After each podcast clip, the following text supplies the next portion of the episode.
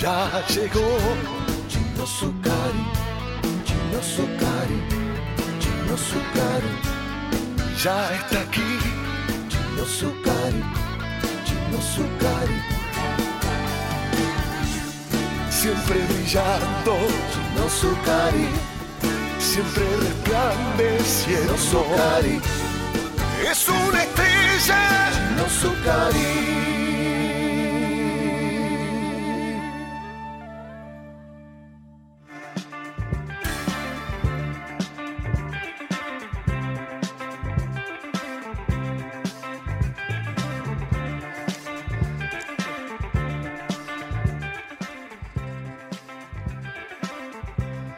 Sonó la apertura recién, sonó la música que presenta al tipo que jubiló a Rolón. El tipo que será el encargado de sostener nuestro ánimo durante los próximos cuatro años, muy probablemente.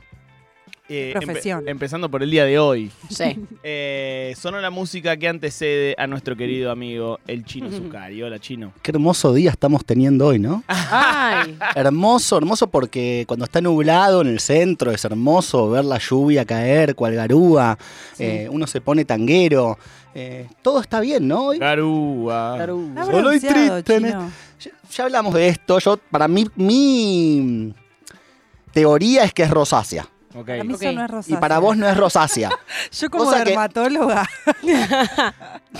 pero eh, es verdad que no uso protector Mal. Sobre todo teniendo rosácea.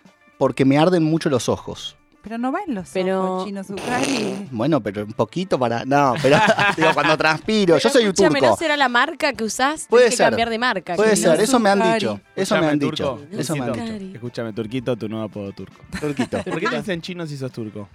Porque, bueno, chino es porque le robé el apodo a un compañero que mis viejos tenían negocio en Gessel, entonces yo me iba tres meses a Gessel. Conozco Sí. esta historia, es buena. Ah, bueno, me, me- lo, lo que sucedió básicamente es que en esos tres meses de Gessel, eh, lejos y con la impunidad de no tener a nadie conocido. ¿Volviste la- muy puta de Gessel? Muy puta de Gessel, muy puta. Eh, pero bueno, lo que había sucedido era que estaba en una colonia, yo tenía cinco años, estaba en una colonia donde nadie me conocía, nadie sabía si yo era bueno o no en el fútbol. Y yo pensaba que poniéndome el apodo de chino, que ya lo tenía un amigo de otro club, eh, que le decían chino y jugaba muy bien, y le iba muy bien con las chicas ya a los cinco años, yo dije, bueno, si me, me empiezan a llamar chino, va a haber un efecto por añadidura de que me digan chino, y bueno, eh, básicamente voy a empezar a ser No. exitoso en el mundo del fútbol y en la conquista femenina. Pero no sucedió. Qué No sucedió. tipazo. Eh, por lo Pero menos bueno, con, el el fútbol queda claro que no ¿Era sucedió. el chino Darín? ¿Eh? Era el chino Darín el chico en No, no era el chino Darín, era, era Rodrigo el chino, eh, una persona que toda- todavía me sigo frecuentando. ¿Y le sigue yendo bien? Les- no sé si lo sigue. Yo, yo creo que ahora me va muy bien a mi ojo Muy chino bien. o chino Ojo. original. Ojo chino original. ¿Le dicen chino a él también todavía? Sí, le dicen chino, pero él porque tiene los ojos achinados. Ah. Escúchame, chino achinado. Sí. Eh, mm, ¿Ya tuviste consultorio desde el domingo? No, hoy, hoy después de acá tengo dos pacientes. Ah. ¿Y cómo estás? ¿Nervioso? Eh, yo estoy. Me pasó algo que el domingo, eh, bueno, no es ninguna confesión nueva. El domingo realmente fue una mala noticia para mí los resultados electorales, pero el domingo no sé si les pasa cuando reciben algo, un golpe emocional, que a veces no caen. Mm, olvídate, ¿no? No caen. Yo estuve peor ayer que el domingo. Sí, ayer Yo levantarse fue estuve terrible. abrazando a mis amigos derrotados, totalmente llorando, eh, a mis personas amadas.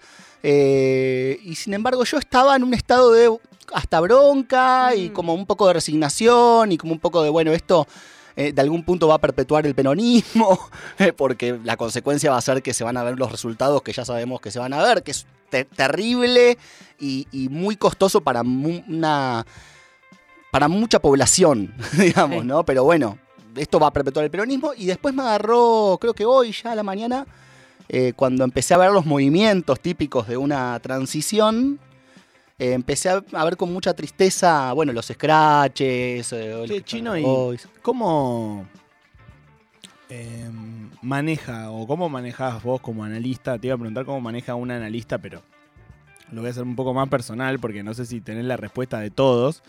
Pero ¿cómo manejás vos como analista la angustia, la- la- el miedo, la tristeza en el momento en el que tenés que dejarlo totalmente de lado, imagino yo, o capaz no, eh, y, y- y tratar a alguien que viene a ser el protagonista. de- de Yo, yo creo que la manejo como puedo, pero sí no me olvido de que no soy el protagonista de ese espacio. Eh, me parece que eso es lo importante para un analista. No olvidarse que eh, uno está trabajando, como cuando ustedes vienen acá a trabajar, yo estoy trabajando, escuchando a otro, y no vengo para tirarle mis mierdas, digamos. eh, vengo a, a- a ser depositario de las suyas. Eh, obviamente sin entrar en terreno específico, pero ¿te ha pasado de estar mal por algo y que tu paciente estuviese eh, contento por ese algo? Sí, yo creo que a, a todos los que tenemos, a ver, mucha, yo no, no es que tengo mucha clínica, pero trabajo de esto, atiendo pacientes, veo pacientes en el consultorio, es uno de mis trabajos de mayor carga horaria, vamos a decirlo así. Y sí, sí, desde ya también nos pasa que se nos cae una lágrima. Y me parece que eso no deshabilita el análisis o el lugar profesional. Total. Eh, muchas veces un llanto eh, o una, cra- una cara de horror frente a una vivencia contada puede ser una buena intervención. sí, yo he hecho llorar a mi psicóloga. Oh, ¡Vamos! Un aplauso, por favor. ¿Por qué lo decís tan orgullosa? No, no, como que la he visto conmoverse. Mm. Eh, y hoy, es- mi- hoy tuve terapia y yo sé, igual he hablado mucho de política con mi psicóloga, sé dónde está parada y yo ya sabía que iba a estar derrotada. Y la verdad que como que le habilité de algún modo o habilité que no hubiese un esfuerzo para no hacerlo. Bueno, ya fue, estamos del orto. Ya sé que estás del orto, boludo. Vamos a hablar de esto, si quiero hablar de esto. Bueno, hay un registro del otro ahí, ¿no? Que es uno de los objetivos terapéuticos que muchas veces nos Yo registro proponemos. mucho al otro. Ay. Tenés una capacidad de mujer altísima, no, es- muy es, boluda. alta, eh, muy alta. Muy alta. Eh, su peor defecto es que registra. Es de mucho. mucha locura. ¿Qué, ni- qué nivel de mujer, ¿no? Como decía Luis Miguel. Sí, el sí. ¿Qué poeta. nivel de mujer? Eh, bueno, Chino, eh, hecha la intro pertinente, ¿de qué vamos a conversar hoy? Bueno, hoy eh, escuché a mis haters, como siempre. Yo escucho a los haters, a los que me tiran buena onda los escucho así nomás. Pero a Mm. los haters los escucho mucho y me dijeron, che, eh, la psicología no es solo el psicoanálisis. Yo dije, es verdad, loco. Ya lo sé, a mí me gusta el psicoanálisis, pero es verdad. Así que hoy voy a traer eh, un tema de la psicología social, un experimento. Los hecho- forros de la psicología los, social. los giles esos de la psicología social. Eh, uno de los más importantes de ellos por un, por un experimento que tuvo mucha discusión entre académicos en cuanto a la falta de ética del experimento. Eh, estoy hablando del experimento de Milgram, un psicólogo social eh, que en 1962 hizo un estudio que va a ser conocido y estudiado no solo por eh, la psicología, sino por la filosofía, porque se juegan cuestiones éticas muy importantes en este experimento. Eh, este experimento, el objetivo real del experimento fue estudiar las condiciones de la obediencia. Eh, digamos, por qué obedecemos a la autoridad, cómo obedecemos a la autoridad, eh, ya sea madre, padre, político, la ciencia, el científico, bueno, todo lo que pueda encarnar la autoridad. ¿Por qué lo obedecemos? ¿Cuáles son las condiciones de esa obediencia? Eh, y el objetivo, eh, digamos, de mentiritas, porque tuvieron que poner, mentirle a la gente que participaba del experimento. Mm. Una pregunta. Era, sí, Quizás no tenés la respuesta, es un penal. ¿Solo el humano obedece? Digo, ¿los eh, animales se obedecen entre sí? Tipo, el, el leoncito obedece a su... no soy un, un avesado en el tema, pero sí entiendo que en la estructura del mundo animal también hay jerarquías. Claro. Mm. Justamente, digamos, lo que instituye la obediencia tiene que ver con las jerarquías que nos preexisten del mundo social. Es decir, vos llegás, hay un tutor, una madre o un padre o todo junto, eh, hay un colegio, hay un presidente, digamos, hay diferentes eh, figuras que encarnan la autoridad. En el, en el, lo que sí por ahí distinguiría entre lo humano y lo animal es que el animal no juega eh, ese lenguaje, ese aspecto simbólico del humano, ¿no? Donde todo eso se va construyendo y se va hablando de la, de la, de la obediencia, simplemente se obedece por instinto. El otro día justo hablamos con una amiga de Lía que eh, estudia las abejas y nos hablaba de la abeja reina y de cómo todas las otras se organizan alrededor. Así que bueno, algo de eso está probado que hay.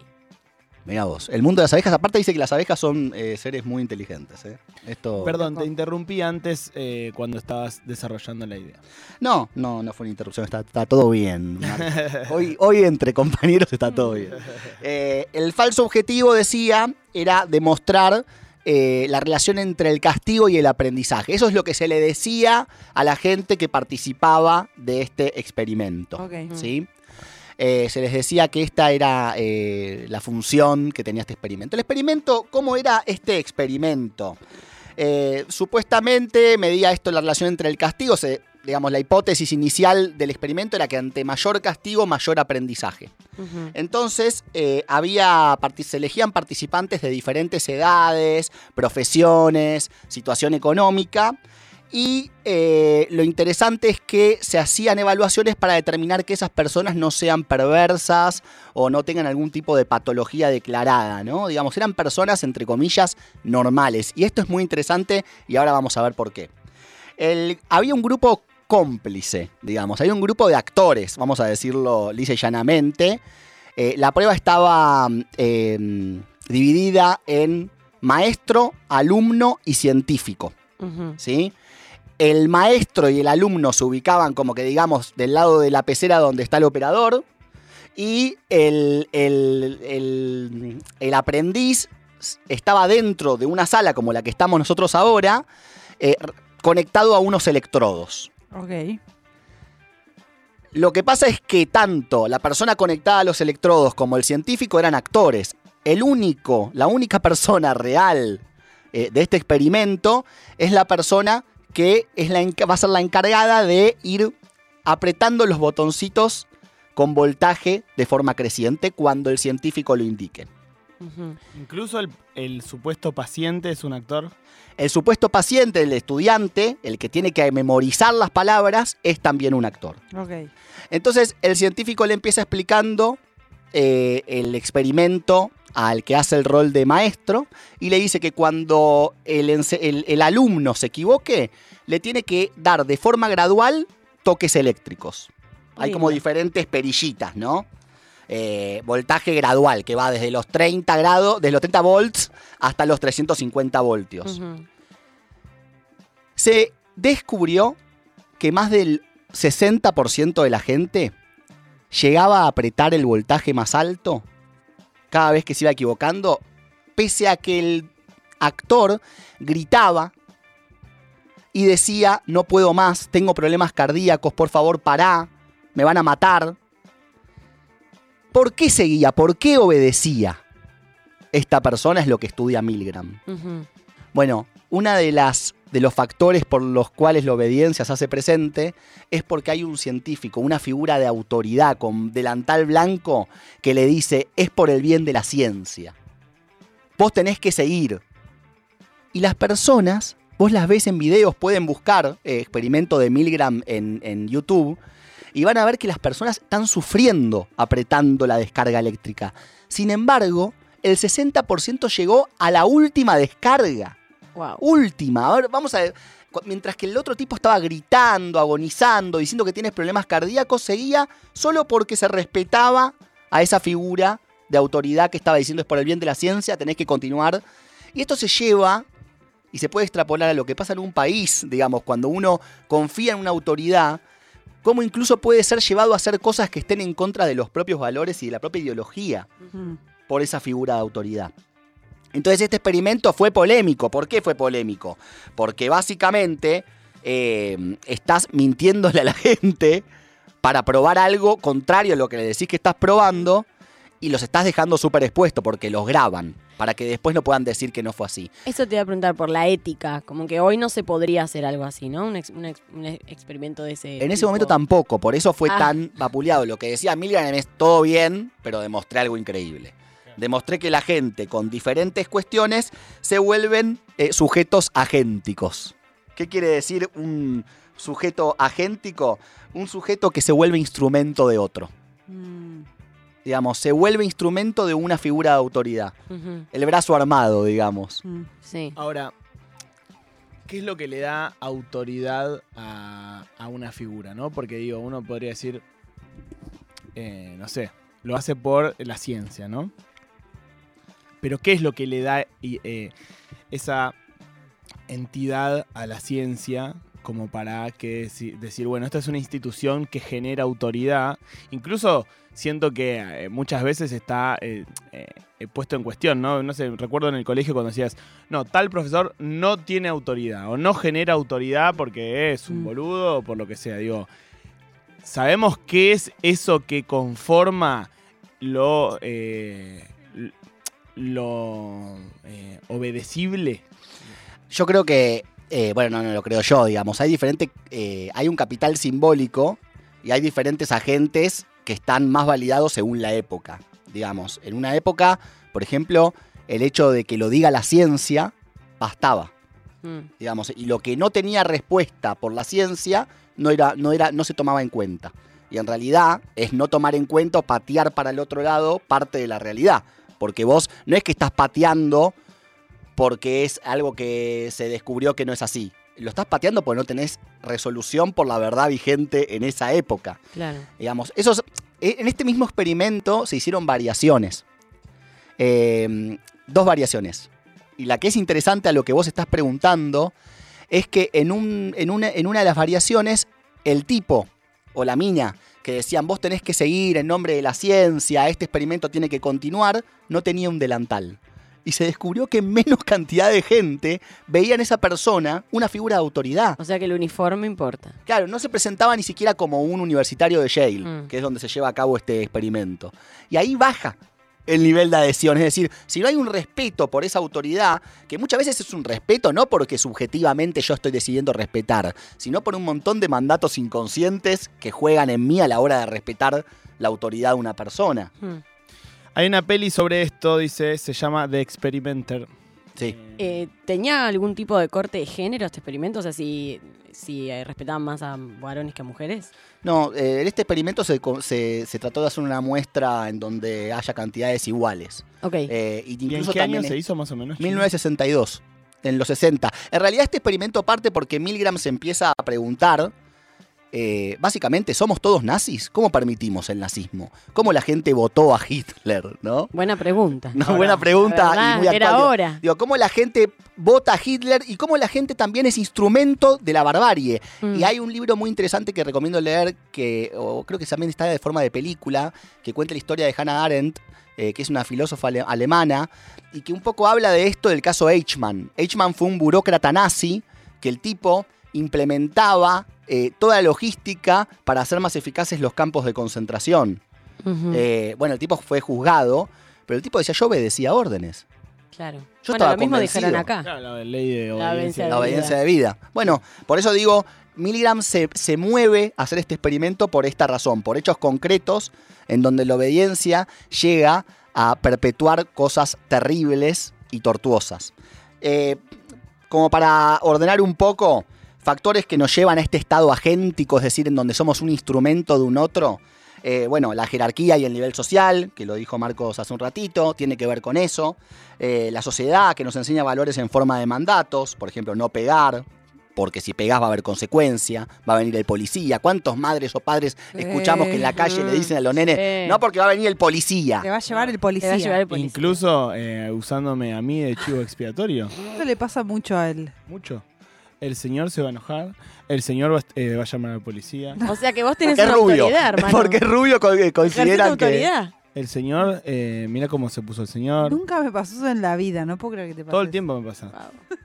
A mí a veces me Mirá decían, cómo, mirá cómo te mira el señor. a mí me decían, la nena se porta bien. Pero pará, ¿vos lo estás mirando con cara de odio o no? No, yo, por- al contrario, por lo general a, a los nenes les hago cara de graciosas en los colectivos. Como el Joker en la escena Sí. donde Mm. le empieza a Más hacer. así. Eh, Le hace así, pero Marcos. Por lo general, eh, si un nene se porta mal, la madre dice, mira, mira cómo le está mirando al señor, va a llamar a la policía.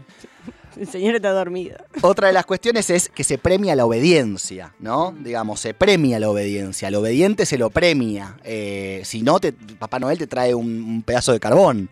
Eh, Ah, sí. si, si te portás bien, te voy a dar la Play 5 que tanto querés. Eh, y esto también es un factor que nos lleva a, eh, eh, a estar en un estado agéntico, ¿no? Eh, bueno, también bueno, la percepción que tenemos de la autoridad y eh, la ideología, digamos, vamos a pensar de vuelta a volver al ejemplo de los nazis. Ellos crearon sus ideologías para poder perseguir a los judíos.